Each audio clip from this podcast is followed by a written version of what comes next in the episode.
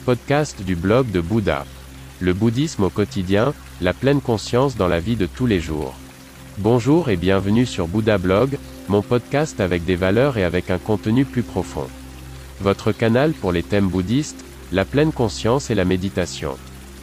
Je m'appelle René et je suis très heureux que vous soyez là. Pendant de nombreuses années, j'ai vécu dans un temple en Chine, j'ai été ordonné moine, j'ai étudié les arts martiaux et la philosophie du prince indien. C'est pourquoi j'ai créé ce podcast. Veuillez visiter mon site web, vous trouverez l'accès en bas de la description de ce podcast. Bonne écoute. Qualité de vie. D'après vous, à quoi reconnaît-on la qualité de vie et, une fois que nous l'avons identifiée, pouvons-nous la modifier, l'améliorer? Seul chaque individu est en mesure de juger de sa qualité de vie. Il semble impossible d'émettre un jugement de l'extérieur. Chaque personne sait très bien ce qu'il en est de cette qualité dans sa propre vie, elle peut dire exactement ce qu'il en est, mais presque personne n'a la moindre idée de la manière dont ce niveau de vie peut être modifié.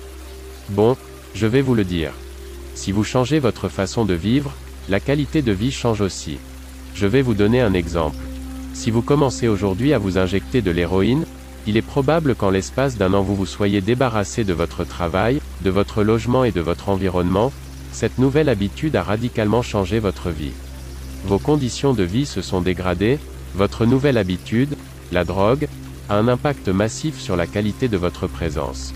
Autre exemple, vous commencez à suivre des cours du soir, vous passez votre baccalauréat, vous réussissez vos études, vous obtenez un bien meilleur emploi avec un salaire incomparablement plus élevé. Vos conditions de vie sont meilleures, votre nouvelle habitude, étudier au lieu de chiller, a vraiment tout changé.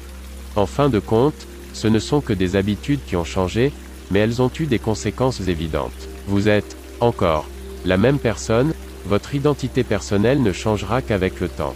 Maintenant, tous les changements de vos habitudes de vie n'ont pas des conséquences aussi importantes que celles mentionnées ci-dessus, dans mes exemples, il est vrai, assez drastiques.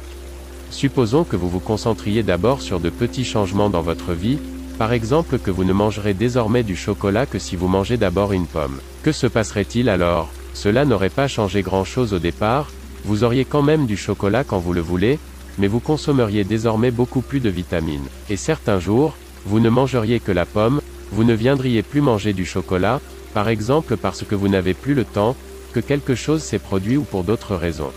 Ou bien vous vous créez délibérément d'autres nouvelles habitudes, qui constitueront, un jour, votre nouvelle personnalité. Les lecteurs de mon blog savent que tout est une décision, ni plus ni moins. Si vous décidez par exemple d'apprendre une langue et que vous prenez ensuite l'habitude d'y consacrer du temps chaque jour, vous parlerez cette langue dans un avenir pas trop lointain, vous aurez une identité élargie. Votre qualité de vie est une question de décision personnelle qui se transforme ensuite en habitudes qui finissent par avoir des répercussions. Comme toujours, le chemin est le but.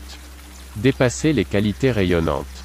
Bouddha, nom d'honneur de Siddhartha Gautama 560 à 480 avant l'an 0.